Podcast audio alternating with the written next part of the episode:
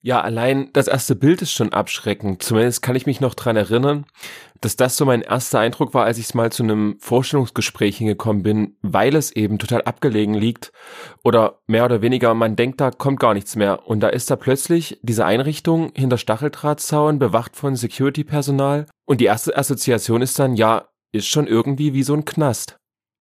Und genau, es gibt halt so eine Kantine, wo dann eben morgens, mittags und abends Essen ausgegeben wird, das auch sehr eintönig ist. Und es ist den Bewohnenden auch nicht gestattet, selbst zu kochen. Das ist auch so ein Dauerthema in der Erstaufnahmeeinrichtung, dass es da eben Unzufriedenheiten gibt. Und da kommt es echt regelmäßig auch zu Auseinandersetzungen, weil eben da bestimmte Regeln durchgesetzt werden, die halt auch zum Teil echt fragwürdig sind weil da eben jemand nur eine bestimmte Anzahl an Brötchen zustehen und da will da halt mal jemand eins mehr und dann ist das ein Riesenproblem oder jemand will mal ein Brötchen mit rausnehmen, aber das ist verboten. Also manchmal artet es dann wirklich wegen einem Brötchen in einer Schlägerei aus, was völlig unnötig ist. Aber sowas ist irgendwie typisch für eine Erstaufnahmeeinrichtung, dass dann eben so Kleinigkeiten dann irgendwie ganz schnell umschlagen können, weil eben auch die Grundstimmung von so einer großen Unzufriedenheit geprägt ist, weil die Leute auch, also die müssen ja bis zu zwei Jahren dort verbringen und die meiste Zeit besteht aus Warten und sie wissen auch nicht, worauf sie warten. Sie wissen nicht, wie ihre Zukunft weitergeht. Es ist äh, völlig unsicher und das macht natürlich krank. Ich meine, wir haben das auch beobachtet. Da kommen die Leute und am Anfang sind sie total motiviert, lachen viel und machen Scherze mit ein und dann merkst du nach sechs, sieben, acht Monaten, dass sie völlig abgestumpft sind, irgendwie nicht mehr lachen können. Das ist halt auch so typisch Erstaufnahmeeinrichtung. Du kommst halt so zur Arbeit und normalerweise weißt du ja, was dich so an einem Tag erwartet, wenn du zur Arbeit gehst.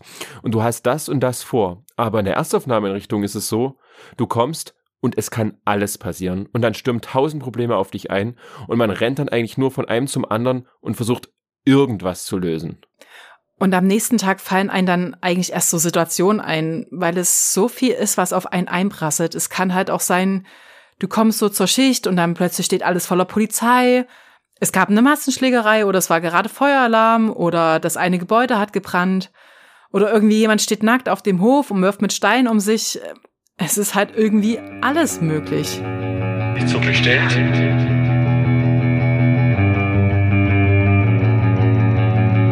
So bestellt.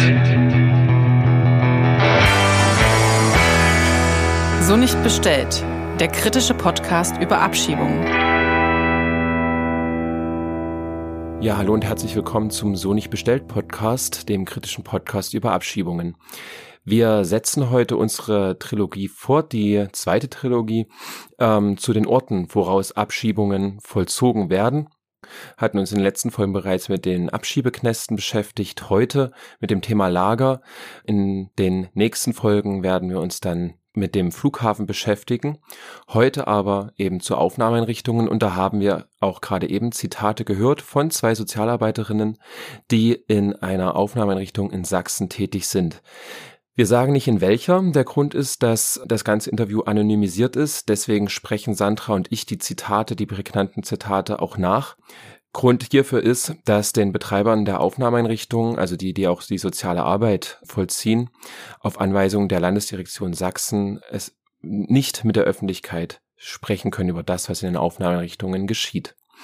Wir werden in dieser Folge jetzt immer diese Zitate, die wir nachsprechen, gegenüberstellen in ein Gespräch mit Magdalena Engel, die ganz offen auch mit uns reden kann. Sie ist ähm, Studentin der sozialen Arbeit an der Ali Salomon Hochschule in Berlin und schreibt gerade ihre Masterarbeit unter dem Titel Menschenrechtsorientierte Praxen in der geflüchteten Sozialarbeit und hat sich hier den, den, Forschungsfragen gestellt, die da lauten, welche kritikwürdigen Verhältnisse sich denn Mitarbeiterinnen in den Aufnahmerichtungen stellen müssen und welche Handlungsstrategien sie anhand dessen entwickeln. Sie selber hat eben auch Gespräche mit Sozialarbeiterinnen unabhängig jetzt von uns geführt, ist also die perfekte Gesprächspartnerin dafür. Wir werden jetzt immer die Zitate nachsprechen im Folgenden und Magda wird die dann im Wechsel mit uns kommentieren. Wir wünschen erstmal viel Freude beim Hören, danken den beiden Sozialarbeiterinnen für Ihren Mut, den Sie ja auch aufgebracht haben, mit uns zu sprechen unter der Gewährleistung der Anonymisierung und möchten wie immer noch die Triggerwarnung vorab schicken. Es handelt sich bei Abschiebungen hier jetzt auch spezifisch um beim Thema Lager um gewaltvolle Zustände, gewaltvolle Praxen, die einhergehen mit psychischer, struktureller, sexualisierter Gewalt. Wem es heute nicht gut äh, geht, wer befürchtet, hier getriggert zu werden, möge die Folge sich zu einem späteren Zeitpunkt anhören oder mit einer Person, die sie im Zweifel auffangen kann. Wir gehen jetzt nochmal in mehrere Zitate mit den beiden Sozialarbeiterinnen, die das Spannungsverhältnis beschreiben, in dem sie sich befinden in ihrer Tätigkeit und werden das dann mit Magda besprechen. Ich will mich natürlich nicht instrumentalisieren lassen, aber ich muss auch sagen, sobald ich die Uniform des Betreibers anhab, bin ich es natürlich weil ich das Gefühl habe, ich bin der verlängerte Arm der Landesdirektion über den Betreiber der Einrichtung, der für die arbeitet. Da ist es manchmal schwer, wieder rauszukommen aus diesem Gedankenkreis. Auf der anderen Seite denke ich mir auch, es muss Leute geben an dieser Stelle, die ein bisschen anders denken und nicht nur der verlängerte Arm sind. Hintenrum so ein bisschen versuchen, den Bewohnern zu helfen. Da gibt es schon ein paar. Also, das ist schon immer wieder zu merken, dass die Leute in der Sozialbetreuung, ich sage jetzt mal ganz platt, ein gutes Herz haben, also versuchen, den Bewohnern zu helfen. Also ja, es ist ein Zwiespalt. Ich bin immer hin und her gerissen. Ich bin Teil des Systems, ja, aber ich muss auch versuchen, das System auszuhöhlen. In unseren kleinen Möglichkeiten, in unserem kleinen Rahmen. Magda, wie kann man in einer Erstaufnahmeeinrichtung denn soziale Arbeit machen? Oder anders gefragt, findet denn dort soziale Arbeit durch SozialarbeiterInnen überhaupt statt?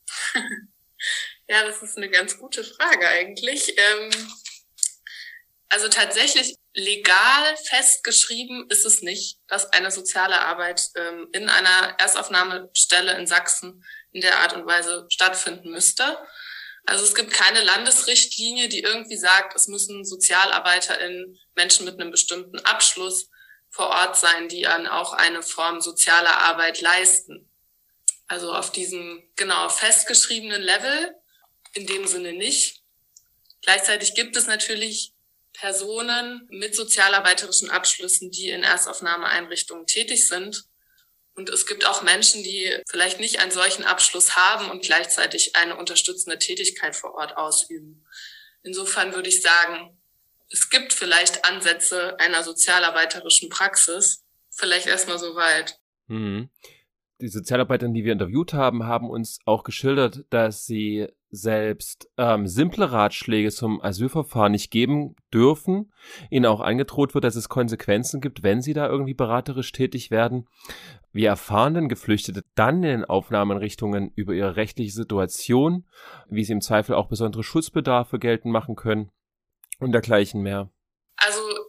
Ich kann keine generelle Aussage darüber treffen, wie Menschen davon äh, erfahren und ob sie im Einzelfall überhaupt also ich, ich gehe davon aus, dass viele Menschen nicht davon erfahren, was ihnen eigentlich zusteht, ähm, beziehungsweise an die rechtliche Beratung, die sie benötigen, nicht drankommen, eben aus dem Grund, den ihr beschrieben habt, ähm, dass Menschen, die in diesen Einrichtungen tätig sind, tatsächlich von Leitungsebene Ansagen bekommen in einer Art und Weise, ähm, ja, die signalisiert, dass eine rechtliche Beratung ähm, nicht gewünscht ist ähm, und es dann eher daran ginge, eine Verweisberatung an die Institutionen zu leisten, die in den Aufnahmeeinrichtungen sitzen, also die Behörden, die in den Aufnahmeeinrichtungen sitzen.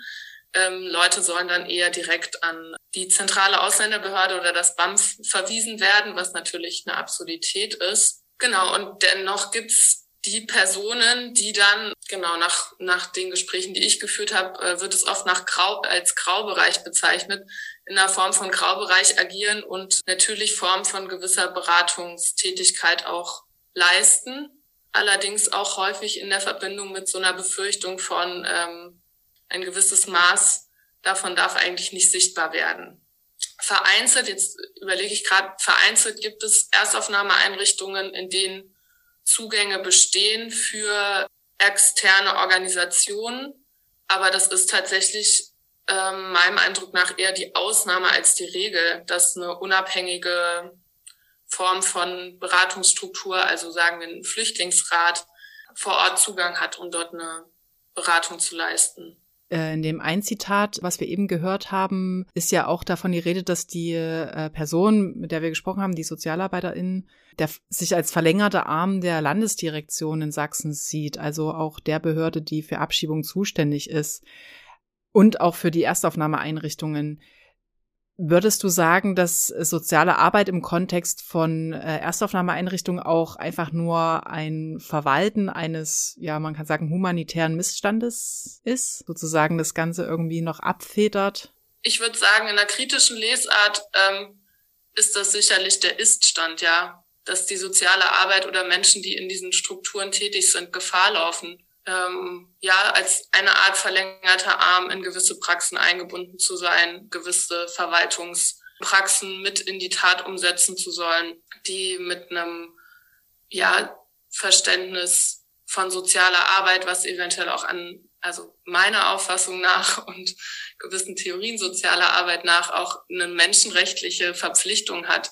Ähm, das passt da an der Stelle natürlich überhaupt nicht zusammen. Und genau, also ähm, es wurde ja auch, ich weiß gar nicht, sind wir jetzt an dem, an dem Eingang, wurde ja auch diese, ähm, das Eingangszitat nimmt ja auch Bezug auf diese Situation mit der Essensverteilung. Mhm. Das ist ja nur so ein Ausschnitt von, dass die Mitarbeitenden dort vor Ort auch sehr so in dieses Moment von Ressourcenverteilen zum Beispiel ähm, eingebunden sind. Also gerade Menschen, die in der sogenannten sozialen Betreuung angestellt sind, die dann äh, an diesen Rezeptionsorten sitzen und ähm, wie das in den Interviews, die ich geführt habe, beschrieben wird, dann Klopapier rationieren, Milch rationieren. Genau, dann geht's auch natürlich im Medpoint um eine Rationierung von irgendwie Medikamenten und Ausgaben von sowas. Das ist eine Verwaltungspraxis von Gütern, die letztendlich nichts mit sozialarbeiterischer Tätigkeit zu tun hat. Ja. Ja, den Betreibern geht es bei Abschiebung, glaube ich, nicht darum, dass wir da irgendwie Missstände aufdecken oder wir das kontrollieren, sondern denen geht es eher darum, dass die richtige Person aufgefunden und am Ende mitgenommen wird. Also es läuft so ab, dass die Security-Mitarbeiterinnen, die am Eingang sind, die rufen uns an. So ist zumindest der normale Ablauf. Ja, die Polizei ist hier, sie wollen jemand abschieben. Und wir sollen ja als Sozialarbeiterin mit dabei sein, sozusagen so als begleitende, beobachtende Kraft. Aber oft ist das halt auch schon vorgekommen, dass die uns nicht angerufen haben, sondern einfach so mit der Polizei in das entsprechende Zimmer reingegangen sind, wo der Bewohner oder die Bewohnerin gemeldet waren. Also ohne uns zu informieren. Ja, aber im Normalfall müssen sie das, sodass eine Person von uns SozialarbeiterInnen mitgeht, um das zu begleiten, um zu schauen, läuft das alles irgendwie friedlich ab oder sind die Polizisten vielleicht bisschen rigoros oder gewalttätig sogar das ist schon unsere Aufgabe zu beobachten, dass es halbwegs menschenwürdig abläuft. Magda, wir haben jetzt gerade in den Zitaten gehört, dass äh, soziale Arbeit eher nur beobachtend ist in dem Kontext eher eh oder so haben es uns zumindest die beiden Personen beschrieben, ihre Rolle. Sollte deiner Meinung nach soziale Arbeit nur beobachtend sein? Also ich denke auf gar keinen Fall, dass soziale Arbeit in der Situation einer Abschiebung eine rein beobachtende Rolle hat. Also ich glaube, oder vielleicht anders gesagt, ähm, ich glaube, um eine Abschiebung sinnvoll in Anführungszeichen beobachten zu können, braucht es auch ein gewisses Wissen überhaupt über das, was was, in, was Behörden im Moment einer Abschiebung dürfen oder auch nicht tun dürfen, um dann, wenn wir beobachten tätig sind, in dem Moment aber auch an einer gewissen Situation sagen zu können, intervenieren zu können, zu sagen, das ist aber eine Grenze, es ist nicht, nicht in Ordnung, dass jetzt das ganze Camp beispielsweise durchkämmt wird auf der Suche nach einer Person, andere Räume geöffnet werden und so weiter. Das ist selbstverständlich was, was dann auch von sozialer Arbeit unterbunden werden müsste. Ich glaube allerdings, ähm, ich sehe da auch die Schwierigkeit, dass gerade im Zusammenhang mit sozialer Arbeit und Abschiebungen, und das ist ja nicht nur ein Thema im Kontext Erstaufnahmeeinrichtungen, dass da ganz viel Handlungsunsicherheit besteht seitens ähm, ja, sozialarbeiterisch tätiger Menschen darüber, ähm, was darf jetzt die Behörde, wenn sie aufschlägt oder auch nicht. Und natürlich das, was auch in dem Zitat vorkommt, das Moment von in der Erstaufnahmeeinrichtung, auch wie in manchen anderen kleineren Unterkünften, die Problematik, dass der Wachschutz vorgeschaltet ist, dass es einen Security-Dienst gibt, der in bestimmten Fällen mit der, mit der Polizei kooperiert, auch anders interveniert, als es vielleicht sozialarbeiterische Tätige vor Ort tun würden. Ähm, das ist natürlich ein Riesendilemma, ähm, wo Mitarbeitende vor Ort dann auch schlecht rauskommen. Also vielleicht noch ergänzend dazu auch aus Interviews mit Mitarbeiterinnen, die ich geführt habe. Es gibt da ja durchaus auch Menschen mit kritischer Perspektive, die Handlungsspielräume nutzen und ausweiten und ähm, im Verborgenen vielleicht auch ihren Beitrag dazu leisten, dass Abschiebungen so, wie sie geplant sind, nicht stattfinden können. Es dann aber auch Securities gibt, die dann dagegen arbeiten beispielsweise und eben eng mit der Polizei zusammenarbeiten und sagen wir anrufen, wenn Menschen wieder zurück im Camp sind. Genau, um dann eben doch den Vollzug der Abschiebung irgendwie mit durchzusetzen. Und das ist natürlich für die Mitarbeiterin vor Ort ein Moment, wo man auch schwer rauskommt. Ja. Wenn du da jetzt sagst, dass es da Sozialarbeiterinnen gibt, die da versuchen, auch gegen Abschiebungen zu arbeiten oder das nicht mit unterstützen, nicht der verlängerte Arm sein äh, wollen, was sind denn da, was, was hast du denn da aus deinen Interviews herausziehen können, äh, wie sie das dann umsetzen in der, in der Praxis? Also wie versuchen sie denn das zu machen? Oder ist das jetzt, willst du mhm. das lieber nicht erzählen? Weiß ich jetzt nicht. ist natürlich ein schmaler Grad, jetzt das mhm. sozusagen aufzugreifen. Ja. ja, das war es auch für mich oder ist es für mich auch in diesem, in dem, in meinem Masterarbeitsprojekt. Was greife ich da en Detail auf oder auch nicht, gerade wenn es darum geht, also genau zu sagen, was wollen wir jetzt wirklich an konkreten Handlungsstrategien sichtbar machen oder nicht.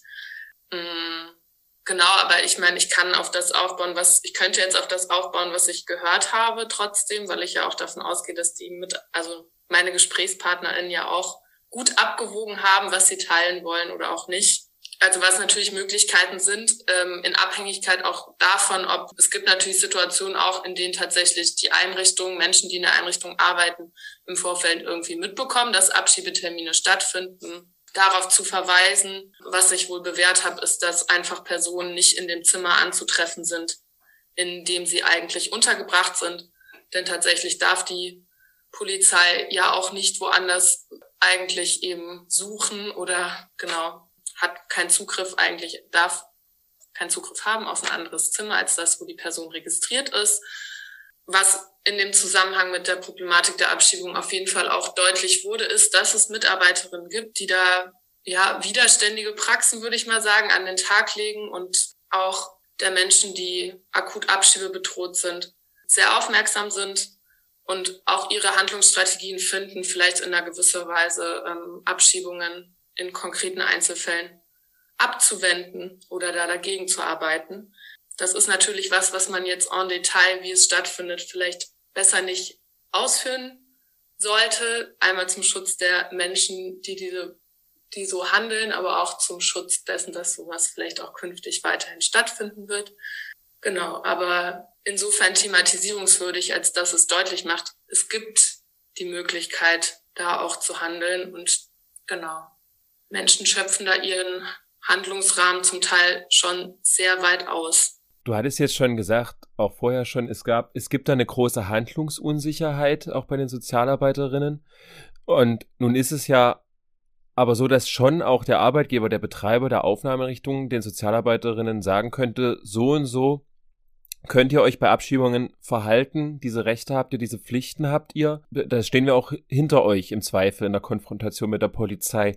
In den Interviews, die du jetzt mit Sozialarbeiterinnen in Sachsen geführt hast, gibt's werden die in irgendeiner Art und Weise dazu geschult, wie sie mit den äh, mit der Polizei umzugehen haben, um auch eine gewisse Handlungssicherheit äh, zu haben? Vielleicht kann ich da auch gleich noch eine Frage anschließen und zwar, wenn Sie denn was, also wenn Sie denn Missstände beobachten, wo, wo sollen die denn gemeldet werden? Also wer ist denn sozusagen dann die, die Meldebehörde, sag ich mhm. jetzt mal. Mhm. Okay, also zur ersten Frage, inwieweit sich gezeigt hat, dass dahingehende Informationen der Mitarbeiterin überhaupt stattfindet. Also in meinen Gesprächen mit den Mitarbeiterinnen habe ich dahingehend nichts raushören können. Das fügt sich aber auch so generell in in das Bild von welchen Auftrag haben die Menschen überhaupt, die in diesen, in den Einrichtungen angestellt sind, was gehört überhaupt zum Auftrag oder auch nicht. Das ist ja generell ein total diffuser Raum ähm, mit ganz viel Handlungsunsicherheit auch in anderen Zusammenhängen und es wäre bemerkenswert, wenn gerade bei einem Thema wie Abschiebungen da dahingehend irgendwie eine Deutlichkeit bestehen würde, seitens auch einer Leitung zu sagen, so könnt ihr euch verhalten, so müsst ihr euch auch an mancher Stelle verhalten. Also vor allem im Sinne von einer möglicherweise notwendigen kritischen Intervention habe ich da gar nichts rausgehört, dass dahingehend irgendwie ähm, auch eine Wissensweitergabe passieren würde. Hm. Die Frage hatte noch einen zweiten Teil, oder? An wen melden, wenn denn Missstände aufgedeckt werden? Ja, also ich glaube, an wen melden ist äh, letztendlich die Möglichkeit, die da besteht, ist an Akteurinnen im Feld zu treten, die wirklich auch ganz extern der Erstaufnahmeeinrichtungen Interesse an, an äh, ja, Menschenrechtsverletzungen im, im Feld so haben. Also ein Verein wie der Flüchtlingsrat ist da sicherlich eine Adresse, wo man sich hinwenden kann. Und das passiert auch, aber auch das passiert dann eher im Verborgenen. Okay, aber bezeichnend systemimmanent gibt es keine Stelle, die da irgendwie ein Monitoring gewährleistet. Meines Wissens nach nicht, nein.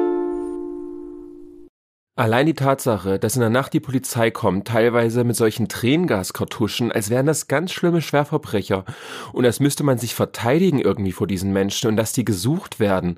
Und ja, dass alles so im Geheimen und im Verdeckten stattfindet, das ist alleine schon eine beschissene Situation, selbst wenn der Bewohner gar nicht gefunden wird und die unverrichteter Dinge wieder gehen. Und trotzdem hinterlässt das immer ein ganz blödes Gefühl. Und das ist schon immer eine krass emotionale Situation. Ich weiß noch, bei einer Nachtschicht, da wurde auch ein Bewohner abgeschoben, der im Camp war. Den kannten alle. Alle mochten den. Und dann hieß es plötzlich, ja, der soll abgeschoben werden. Und das war halt auch so, alle, wie alle Mitarbeiter so, nee, ich mach's nicht, ich kann's nicht, ich will das nicht. Allein so die Vorstellung, du gehst da so zu ihm ins Zimmer und sagst ihm, ja, hier, pack deine Sachen, und ja, da ist er dann eben rausgekommen und die haben ihn auch gesagt, hier willst du nicht deine Winterjacke mitnehmen? Und er sagte, nee. Und ja, es war kalt und da wurde der echt so bekleidet von zehn Polizisten, nur sein Pulli an, nichts mitgenommen. Das werde ich nie vergessen. Das war schon eine krass emotionale Situation und dann so abgeführt wie ein Schwerverbrecher. Ja, und die ganze Atmosphäre im Camp ist auch immer das ist echt so richtig verstörend für alle. Dann ist immer alles so wie leergefegt. Und dann ist es auch echt immer so eine beklemmende, ja, man spürt richtig diese Angst, die über allem liegt. Ja, da war es schon so, dass es auf jeden Fall rebellische Reaktionen gab. Da gab es auch ein Video, das wurde mir danach gezeigt. Der hat dann Beleidigungen gegen die Polizei rausgebrüllt. Und es gab auch ganz viele Beschwerden, die an uns gerichtet wurden, dass dann Bewohnerinnen auch einfach enttäuscht waren. Also die dann auch so gesagt haben, boah, so ist das, so läuft das hier in Deutschland ab. Damit habe ich nie gerechnet. Wie kann das sein? Und die waren wirklich entsetzt. Es war schwer, das aufzufangen, weil man ja selber so schockiert war und sich gesagt hat, ja, ich bin jetzt total entsetzt. Das hätte ich auch nie gedacht. Das ist halt immer dann in den Momenten, wenn mehrere Bewohnerinnen auch bereit zum Protest sind und sich so eine Ansammlung gebildet hat, dass ganz viele Handys gezückt werden und sich die Leute auch trauen. Aber wenn das so im Verborgenen stattfindet und einer kriegt das zufällig mit, dann traut er sich auch nicht mehr was zu machen. Es muss schon immer eine bestimmte Anzahl an Menschen mobilisiert sein und dann schwappt das auch ganz schnell über. Irgendwas zwischen Angst und Rebellion spielt da immer eine Rolle. Magda Abschiebung ist ja jetzt nicht nur dieser Moment der Abschiebung, sondern Abschiebung, das haben wir ja auch aus den Zitaten gehört, steht ja sozusagen permanent oder liegt permanent in der Luft. Und ich glaube, das wirkt sich ja auch auf Emotionen seitens der Bewohnerin, BewohnerInnen aus, die dann, glaube häufig, oder das wäre jetzt meine Vermutung, ähm, kanalisiert werden auf die SozialarbeiterInnen. Und da wäre jetzt so meine Frage, wie, wie damit umgegangen wird, wenn jetzt zum Beispiel sich der ganze Zorn auf eine Person entlädt? Ich würde sagen, das ist eine sehr individuelle Kiste, ähm, wie das, wie das so auch seitens der Mitarbeiterin verarbeitet wird, ja. Ähm, und die Gefahr, die ich da sehe und die auch die Menschen, mit denen ich gesprochen habe, so selber beschreiben, ist natürlich, dass durch ähm, das auch für die Mitarbeiterin selbst super wenig Raum dafür besteht, eigentlich das zu reflektieren, was sie in ihrer alltäglichen Praxis da ähm, permanent ähm, bewältigen.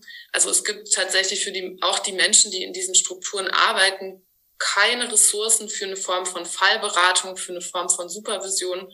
Das haben alle Menschen, mit denen ich gesprochen habe, als ein Riesendefizit beschrieben. Und äh, dementsprechend ähm, herausfordernd erleben es die Menschen natürlich auch ähm, mit den Emotionen, die ihnen seitens der Menschen, mit denen sie arbeiten, begegnen, auch umzugehen.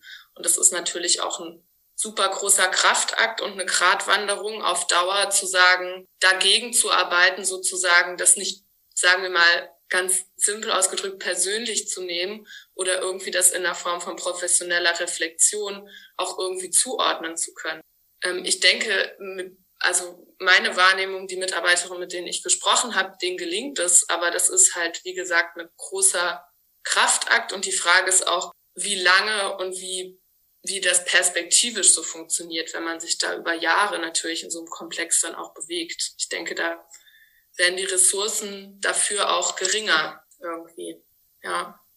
Das wäre jetzt auch noch meine Frage gewesen. Ähm, wie lange bleibt denn so eine Durchschnittsperson? Also wie lange ist denn die durchschnittliche Arbeitszeit? Ist das so über mehrere Jahre oder ist das äh, oft so, dass, dass es einen häufigen Wechsel gibt, weil die Leute halt einfach ausgebrannt sind? Die Menschen, mit denen ich gesprochen habe, sind tatsächlich Menschen, die schon seit sehr, also seit sehr langer Zeit, also über mehrere Jahre in diesen Kontexten beschäftigt sind.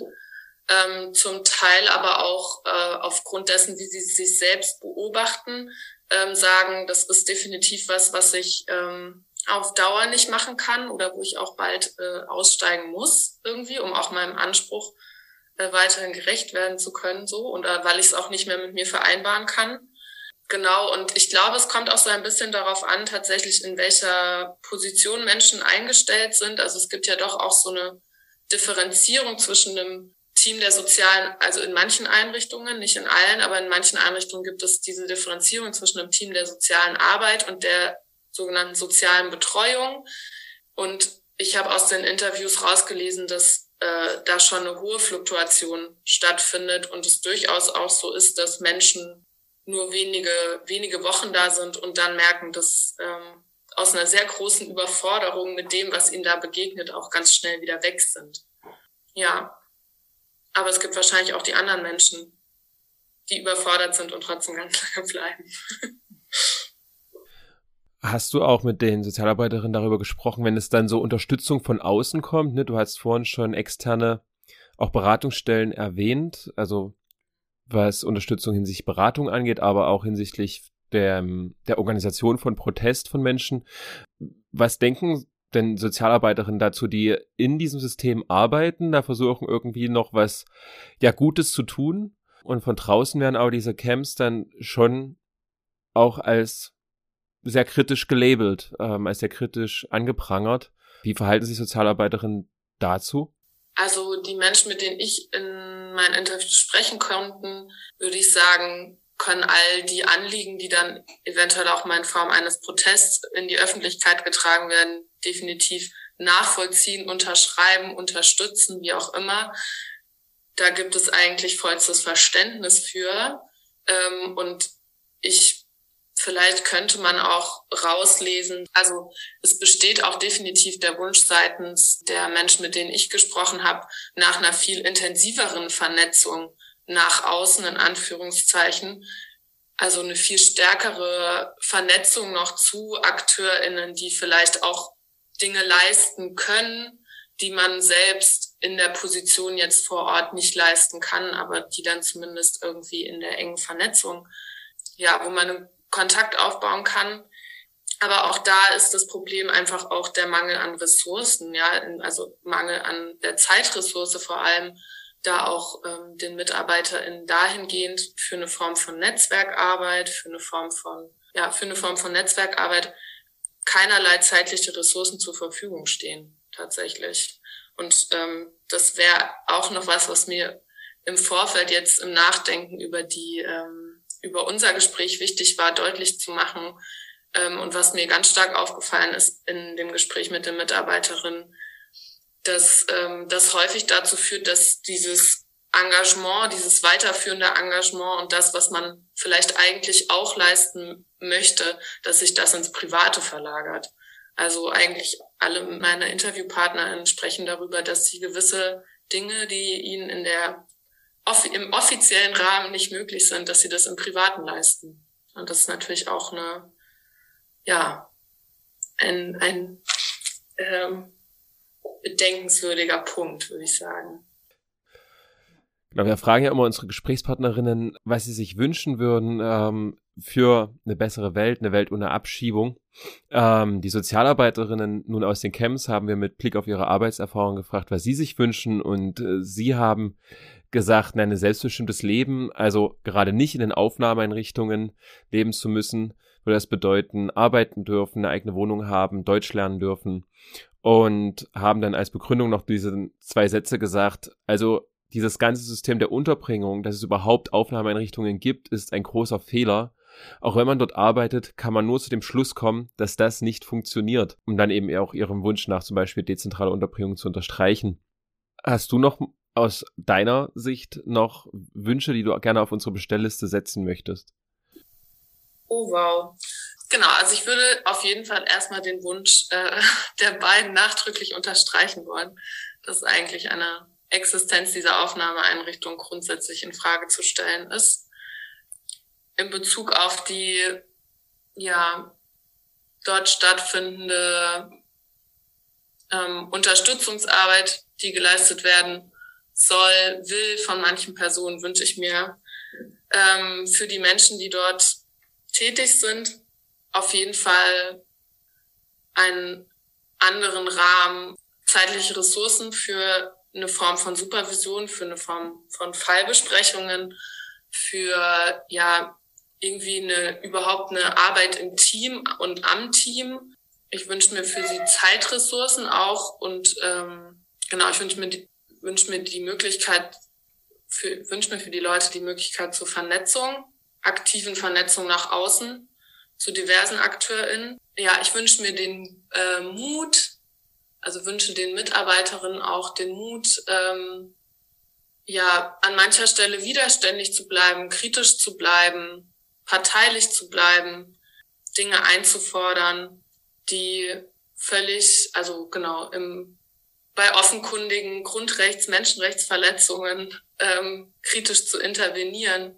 Ähm, das mit dem Mut, das wünschen wir uns auch und wir finden es auch extrem mutig, nochmal an dieser Stelle gesagt, dass die beiden Personen mit uns gesprochen haben, die in einer äh, Erstaufnahmeeinrichtung sprechen.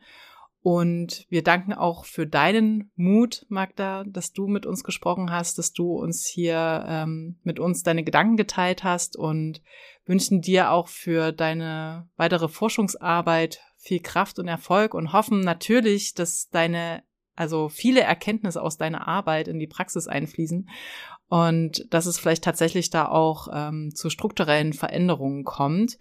Und damit würden wir auch an dieser Stelle den Podcast beenden. Wir wollen den Podcast mit einem Zitat schließen einer Sozialarbeiterin. Den unseren Zuhörern sei nur gesagt, dass wir uns ähm, hoffen, bald wiederzuhören in der nächsten Folge. Und dir nochmal, Magda, vielen Dank. Und euch vielen Dank fürs Zuhören. Bis zum nächsten Mal. Ciao. Weil man erlebt dann manchmal ja auch, dass sich Bewohnerinnen komisch verhalten, dann so austicken. Und das habe ich auch manchmal erzählt, Freundinnen oder in der Familie. Und da muss man echt aufpassen, weil dann dieses Bild entsteht, ja, wie verhalten die sich denn? Das sind ja Unzustände. Aber wenn du diese Rahmenbedingungen nicht kennst, also das ist ja halt alles total verständlich, dass Leute da austicken unter diesen Bedingungen. Das wird ja richtig provoziert in der Art und Weise, wie sie da festgehalten werden. Und das dann irgendwie zu kommunizieren nach außen ist schwierig. Und ich habe da echt gemerkt, ich muss aufpassen. Und manche Sachen habe ich manchen Leuten dann auch einfach nicht mehr erzählt, weil ich dachte, da entsteht dann einfach ein falsches Bild. Nicht so bestellt.